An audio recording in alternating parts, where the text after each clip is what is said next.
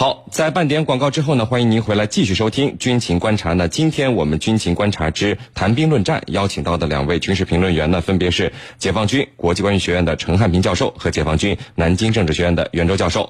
我们继续来看到另外一条消息，根据海外媒体的报道说，在二零一七年土耳其国际防务展上，巴基斯坦呢和土耳其签署了采购。岛级护卫舰的意向书，正式合同将在六月三十号前签署。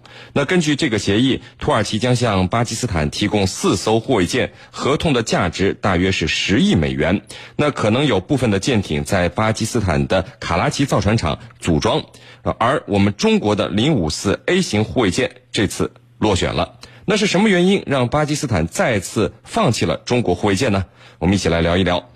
呃，袁教授，我们看到巴基斯坦这次选择购买的这个岛级护卫舰啊，是土耳其自己研发的舰艇，在设计理念和外形上呢，呃，是借鉴了美国滨海战斗舰的一个风格。而且我们看到这种排水量只有两千三百吨的护卫舰，它一点都不便宜啊。呃，预估价是达到了三亿美元的造价，不仅超过我们外贸型的零五四 A 型护卫舰，甚至都接近美军的这个滨海战斗舰的价格了。那么。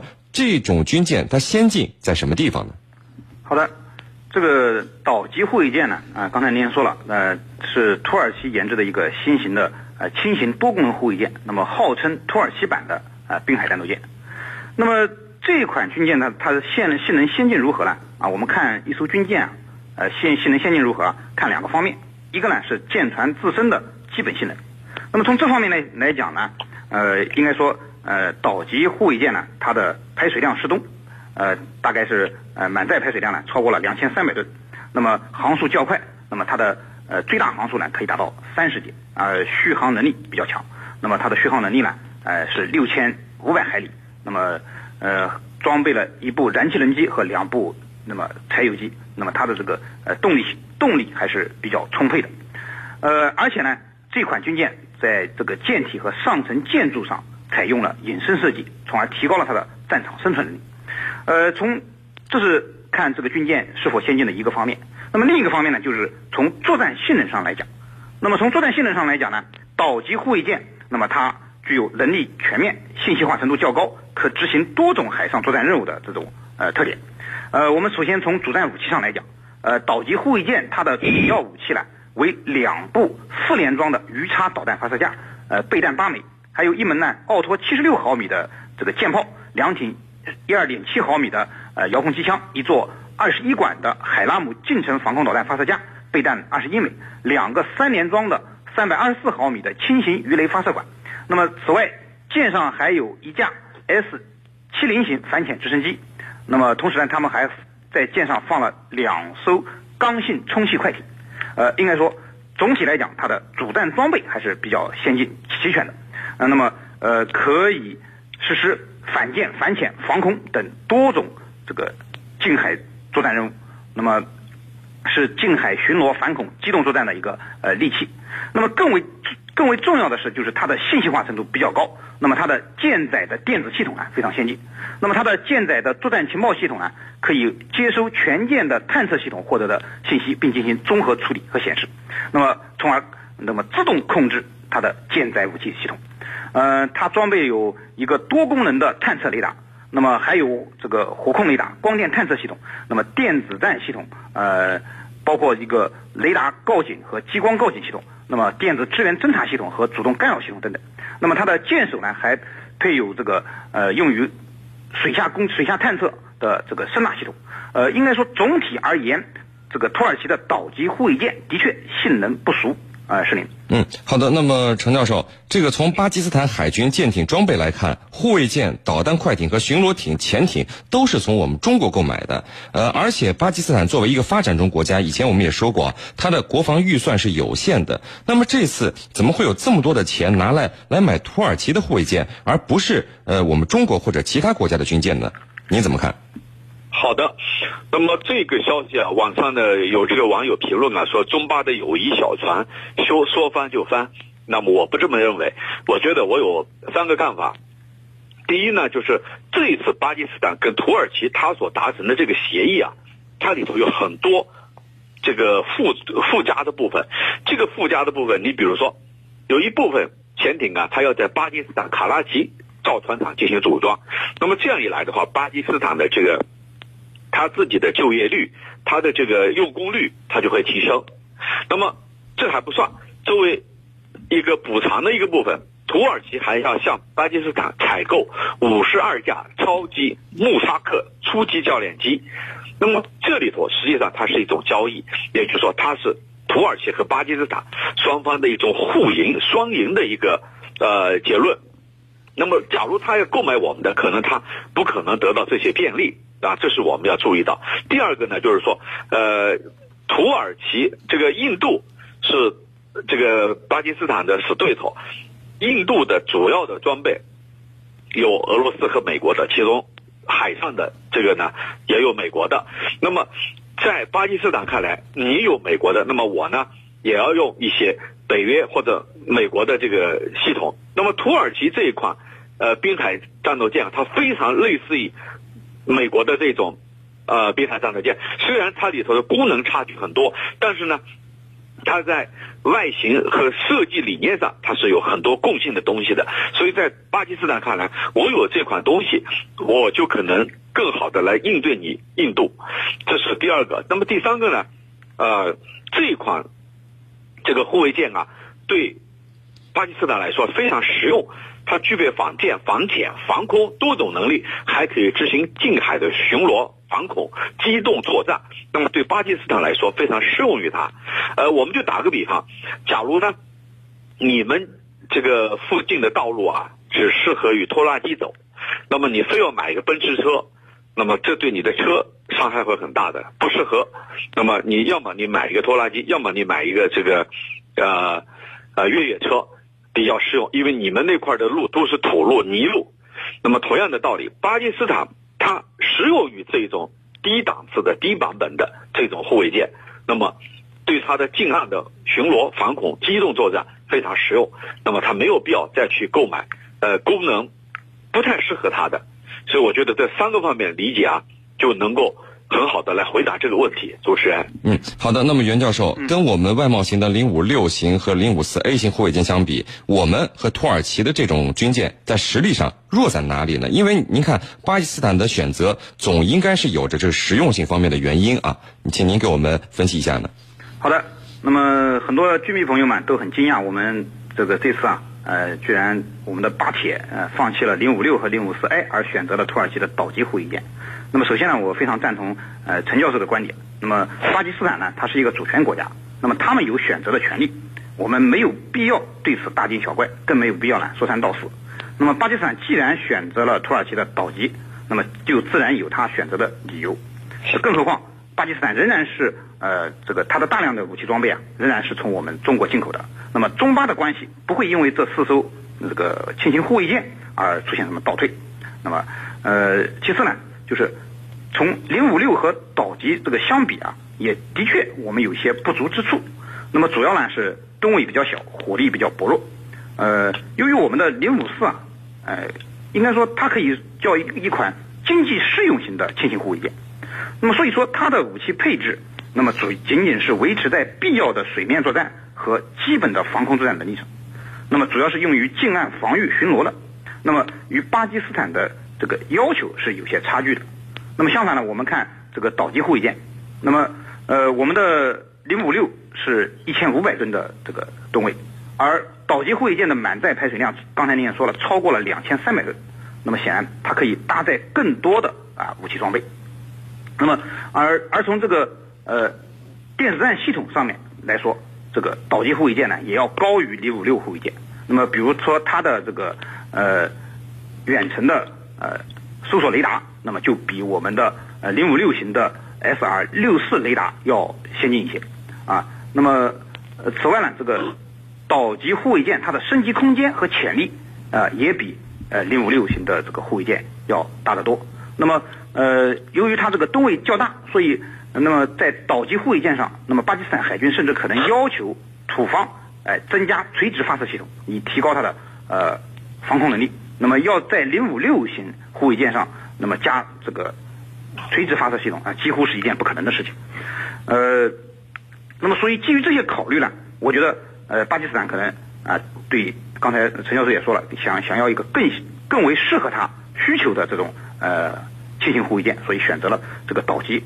那么至于说为什么没有选择零五四 A 啊，我觉得呢，可能军舰本身之外的原因更多一些啊，因为零五四 A 呢，这个从整体性能上肯定是要优于岛级护卫舰的。那么之所以不选择，那么实际上刚才陈教授也分析了很多军舰自身之外的一些原因。那么我想这些原因是他们不选择的一个主要原因。是的。嗯，好的。我们看到有网友问啊，最近巴基斯坦海军参谋长访问中船重工，获赠了一个航母的模型。您觉得巴基斯坦未来会不会寻求获得航母呢？陈教授，您的看法是什么？您看印度都有好几艘航母了，巴基斯坦会不会寻求从我们这儿获得航母呢？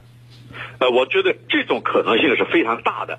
为什么呢？你看，巴基斯坦他把印度视为是他的假想敌，那么一切都要紧盯着印度。印度有什么，巴基斯坦必须有什么，至少呢要保持一个微妙的平衡。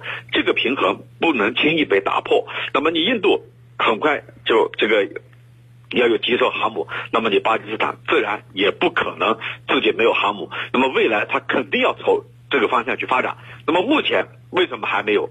由于几个方面的原因，第一就是刚才你也提到了经费，它的军费是很不足的；第二个就是它国内的局势，它国内的局势是很不稳的，它主要是反恐方面。因此呢，军方要把重心要放在反恐，因为只有局势平稳了，你才能谋发展，否则的话，你整天都在应对恐怖威胁。那么第三个呢，就技术方面的这个缺陷；那么第四就是呃人员方面的。就是说，我们通常所说的这个技术力量啊，人员的这个配置问题，你还达不到这个要求和水平，所以呢，未来啊会走上这一步，但是不是现在。那么这里头有一个过程，这个过程到底是多少年、多少期限，得根据巴基斯坦自身的经济、政治、军事。等各方面的综合情况来最后呃决定这个时间的长短。但我一个肯定的观点就是，巴基斯坦一定会走上拥有航母这条道路的。主持人，好的，非常感谢我们的两位军事评论员，解放军国际关系学院的陈汉平教授和解放军南京政治学院的袁周教授，谢谢两位。不客气，主持人，大家再见。谢谢大家，再见。穿越历史风云，挖掘战争背后的故事。军情观察师孙主编说军事。大家好，我是孙小伟。今天我给大家继续讲述黄金节二战盟国黄金逃亡之路的故事。待到英法等国的黄金都被炸得差不多了的时候，美国的这个中立法又被租借法案所取代，即除了现金交易之外。也可以以租用的形式，先把美国的军火借给其他国家用，但那并非是无偿的，是需要在战争结束后偿还的。黄金是国家金融体系的基石，在二十世纪更是国际金融体系的基石。经济学家称之为超主权货币。手握着巨量黄金的美国，自然而然地拥有了一种金融霸权，可以按照他的意志来制定一个战后的世界金融秩序。英国人也有这个想法，于是。两国最杰出的经济学家在硝烟中开始了他们的战争。美国经济学家哈里·德克斯特·怀特和英国经济学家约翰·梅纳德·凯恩斯是其中的翘楚，在他们制定的方案中，又以凯恩斯技高一筹。但问题是，现在财大气粗的是美国人。凯恩斯的方案中，针对美国有诸多的限制，怎么可能化为现实呢？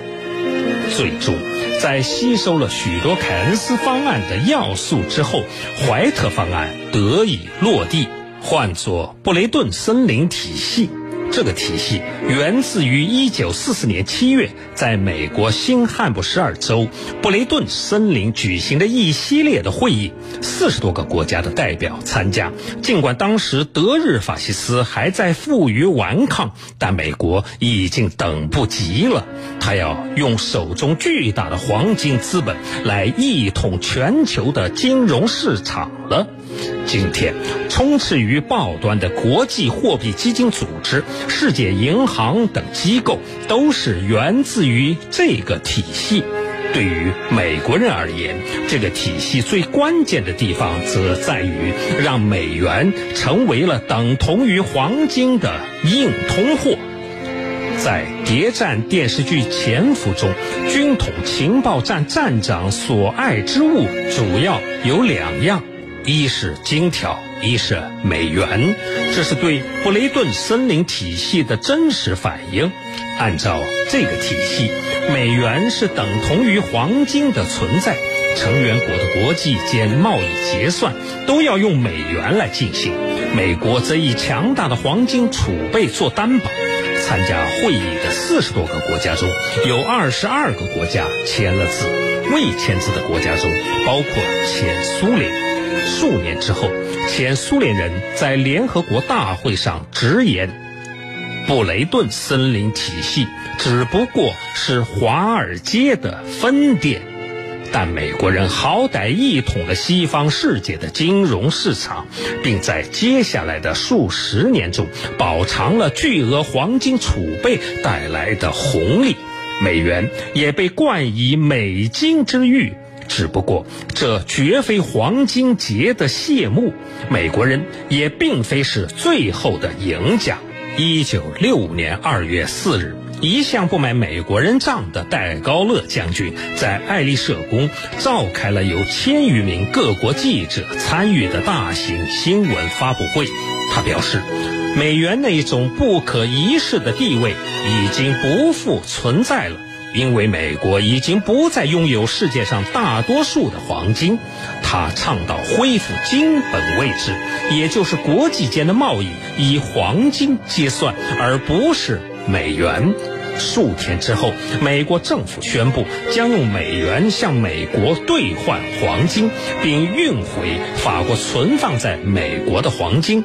此前，按照布雷顿森林体系，成员国的黄金都得存放在美联储金库所在的诺克斯堡。之后，效仿者群起。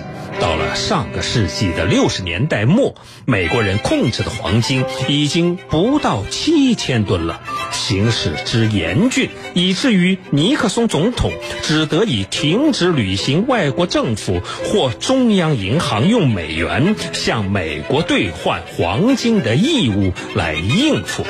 触发这一无赖命令的直接事件，则是英国政府在他刚刚坐上总统宝座，就来提了一个天大的难题：英国要将手中持有的三十亿美元兑换成黄金。与黄金脱钩之后的美元立即开始了贬值，是疯狂的贬值。由此带来的一场巨大的经济危机正在逼近西方世界。与此同时，那位设计了布雷顿森林体系的怀特，则在一些西方媒体的报道下，开始蒙上了一层前苏联间谍的阴影。